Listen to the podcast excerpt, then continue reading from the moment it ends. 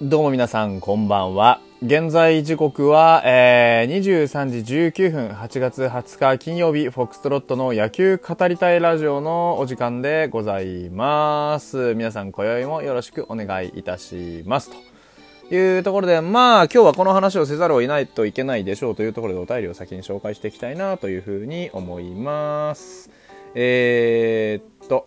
うーんと、3つ。はい。うんと、一つ目、まさかまさか巨人ってか、移籍、え本人納得したんですもんね。ファンは応援するだけ。けど寂しすぎる。あの時点で栗山さんは分かってての発言で会見ってそのことなんでしょうね。大将。ね。えー、もう一つがあ決定したならしょうがない応援する気持ちは変わらない翔くんには野球を取り上げられなかったをきっちりし取り上げられなかったことをきっちり仕事で返してほしい。これを機にチーム全体がこんな状況にまでなったことを悔やんで苦しんでいっぱい あ克服していってほしい。しかしやはりキャプやっぱりキャプテンは必要でしたね。えー、もう一つ非常にめいっております。新球場のイメージイラストにドドンと書かれているのに開幕先発メンバー決まってたのに、えー、妄想だけど、ね、せめて今シーズン後半戦勝ちこそと。いうところで、えー、皆さんもご存知の通りでございます。ビッグなニュースがね、まあ、まさかこのルートがあり得ると思ってなかったんで、さすがの僕も、あの、このパターンは予想してなかった。それであれですね、いや、出すのはないと、豪語してたわけですが、あまあ、まさかこういうね、あの、風にして、えー、やっていただけるというのはちょっとわからなかったというところでね。えー、っと、朝日新聞の、えー、記事によるとプロ野球巨人は20日同僚に暴力を振るったとして、えー、出場停止処分を受けた日本ハムの中田翔内野手32歳を獲得したと発表したと、えー、巨人によると無償トレードでの移籍というというところですね野球協約に基づいて11日からですね、出場停止処分というのを、えファイターズが下しておりましたそれに関しては20日あ今日付でね、えまあ、このトレードに及んで解除ということになったというところです。えー、中田は自分はまた一からやり直す気持ちと、えー、覚悟を持ってやらないといけないと思っていると。そう簡単に信頼を取り戻すことはできないと思うと、えー、また一からしっかりと自分を見つめ直して、えー、野球人として人としてしっかり前に進んでいきたいというところ。これに関してですね、まあ、あのこの処分がこんなんで解除されていいのかとかね。なんかいろんなことをおっしゃる方も方もいますがまああのー、率直な感想としてね、まあ、今となっては本当に良かったなというのが一つです。えー、まあね、ファイターズで何かきちんと言葉を残してやってほしいというのはありましたが、まあそれをやっているとですね、いつまでたっても、中田翔はファイターズの非合化にあってですね、ファイターズ自身が、あまあ中田翔をね、構成させるという力がないとは全く思いませんが、えー、まあ中田自身のためにならない、えー、というのもあるでしょう。まあどういうことかっていうとですね、まあ、つまり、えー、ファイターズにいる以上はもうあの少なくとも今シーズン野球をさせてあげられないわけですよ。うん、身内だから甘い、ね、処分になるんだろうというふうに、えー、思われてしまっては中田のためにもならないしこのチームのためにもならない、うん、というところですから何らかの厳しい処分を見せるということによってね、えー、周りから納得を得やすい状態を作ることそれからあ今いる選手たちに少しでも早くうんと、まあ、こ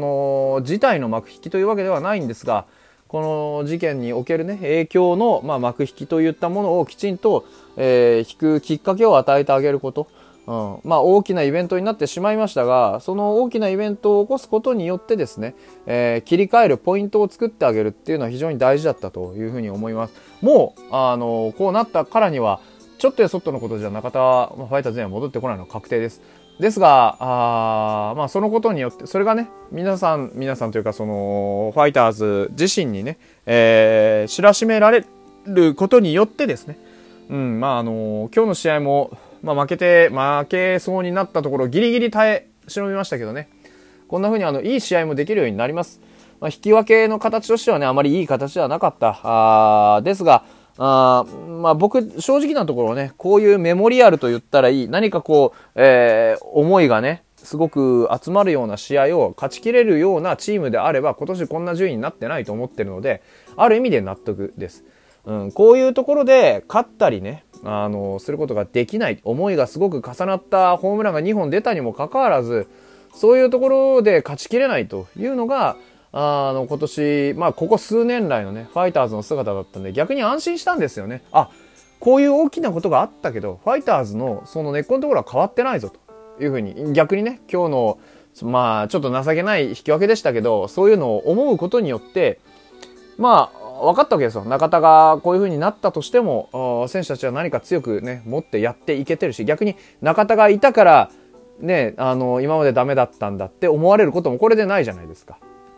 ね、中田がいなくなって突然、うわーめっちゃ勝つってなったら、それはそれで何かちょっと釈然としないじゃないですか。でも逆に、中田がいることによってね、えー、負けてたわけでもない。うん。だから、その、まあ中田がいい意味でも悪い意味でも影響がないんだと。そういうようなことを、中田がね、雰囲気を悪くしていたとか、中田がこのチームの輪を乱していたなんてことはないわけですよ。中田がチームから去ろうと、チームにいようと、ファイターズは同じような野球をやっている。だからそこに中田の存在がいい意味で、あのー、関わってこなかったってことですよね。そういう事実はなかったというふうに思います。ベンチの雰囲気見ても、あのー、そんなに大きく変わらない。まあもちろん選手たちは何かをね、えー、まあ追い隠すようにしてるのかもしれない。でも、そういうのを差し引いても、プレイそのものにはそんなね、大きな影響は出てないっていうところを見るとね、まあちょっと寂しいことかもしれないですけど、あのー、中田の存在が雰囲気を悪くしていたとか、中田の存在によって、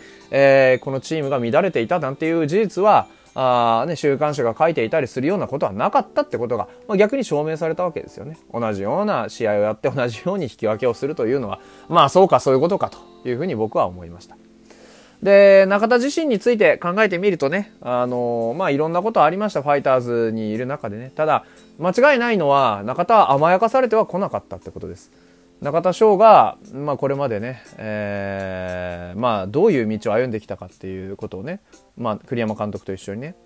えー、考えてみる。本当にあの中田に対しては厳しかったと思います。どんなことがあっても栗山監督は中田に妥協を許さなかったし、えー、辛い時があったとしてもいやお前は4番だと言ってずっと起き続けました。それに関しては僕もツイートをしました。あどんなことがあろうとこのチームの成績を一身に背負うそういう存在としての、えー、4番中田翔っていう存在からまあ、栗山監督は中田を逃してやることはまずしなかった。うん、常に、えー、苦しい時も楽しい時も中田を4番に置いてずっと一緒に歩んできました。でそのことは当然中田にとってもあのプラスになることも多々あったと思いますがそれ以上にねあのどんなことがあってもやっぱり逃げられない何があろうと自分がこのチームの不沈を握っている自分の成績バット一つによって、えー、このチームのいろんなことが左右されてしまうっていうことに対するプレッシャーっていうのは計り知れないものがあったと思います。うん、中田が僕はそのねあの本当の意味で楽しそうに野球やってる姿ってついぞ見たことがないような気がします。いつもやはり、えー、どしっとね、あのー、まあ、構えてじゃないですけど、本当にあのー、て言うんだろう、こう、ね、うん、厳しい表情で打席に入ることの方が、やっぱり特にこの近年はね、多かったと思います。ちょっと例えばね、あの日本代表に選ばれて、えー、いた時なんかは、逆にその、そういうプレッシャーみたいなものから解放されてね、すごく生き生きしてた姿だったような気もしますし、やはりそういう意味でのファイターズっていうものに対する、ファイターズでのその4番っていうものに対する中田の計り知れないそのプレッシャーっていうのはずっとあったはずです。あの、そのことがね、今回の事件に繋がったっていう気はまっさらさらないんですけど、あのとにかくそういうところでねずっと甘やかされずに来たわけです中田は。ですからあのね、えー、お山の大将だとかなんだとかって言われてきましたけどそんなことは決してなくって中田もあ一人きちんとこう苦しんでね悩んでたどり着いたあまあこういう到着点だったわけですし、うん、その先にまあ決して幸せが待っていたわけではなかったですがでもあの僕は中田がこのチームに残してくれたものとかすごく貢献してくれたものっていうのは、まあ、何かしら必ずこの先につながってくると思っているし中田翔がねどんなあの人間だったかっていうのはねこれからあ、まあ、いろんなところで方々でねいろんな噂が流れるでしょうしいろんなねあのまあ根も葉もない話が流れてくるんでしょう。ですけどまあ実際に事件が起こってしまった以上これずっと言ってますが実際に事件が起こってしまった以上はもうそうやって言われることも込みですよ、うん、それを込みでねやはり中田には野球しかないというところでね栗山監督もおっしゃってます。野球でしか人生は良くならない、ね、あとは翔がどうするかだというところを口にしていると。まずその現場の責任者である、ね、栗山監督自身が、ね、俺にもすごく責任があると。ファンの皆さん子供たち野球界の先輩方に対して本当に申し訳ないというふうに謝罪してで原さんを含めジャイアンツもすごく覚悟がいることだと思う。これがまあまず大事ですよね。そのこういう変な話ですけど古物付きのね選手をあの快く引き受けてくれたあ中田というね、えー、まあ巨人からすればはっきり言って不良債権になるかもしれないようなものをねあのこうやって受けてくれたというこの度量の広さに関しては本当にさすが巨人だなというふうに思いますさすが原さんだなというふうにね思いますしね、うん、人は間違いを起こした時にちゃんと謝ってそれで道を作ってもらえるならばやっぱり野球でしか人生は良くならないと俺は思った。あとは翔がどうするかだけというふうに、えー、思ったと。あのうちのチームじゃ難しいと打ち上げてそこから一気に動いたというような話がありましたが、まあ、結局そこから一気に動いたっていうことはやっぱり栗山さんが言ったから動いたというよりかは、まあ、栗山さんの発言を待って物を動かしたっていうのが正しいでしょうね。うん。まあ、だからそこら辺の経緯に関しては僕は知りたくもないですもう、うん、中田に野球が残った、ね、なんかいろんなものを失って野球が残った。その事実が一番大事です。うん、ファイターズにいたまんまじゃ多分まだ野球なんてとてもやらせてもらえないでしょうけど。ファイターズはあいろんなところで血を流して、えー、中田に野球を残してあげたんじゃないかなというふうに思っております。あとは中田翔その人がこのね、えー、ピンチを力に変えて新たな姿になれるかどうか。それを信じて見守っていきたいなというふうに思います。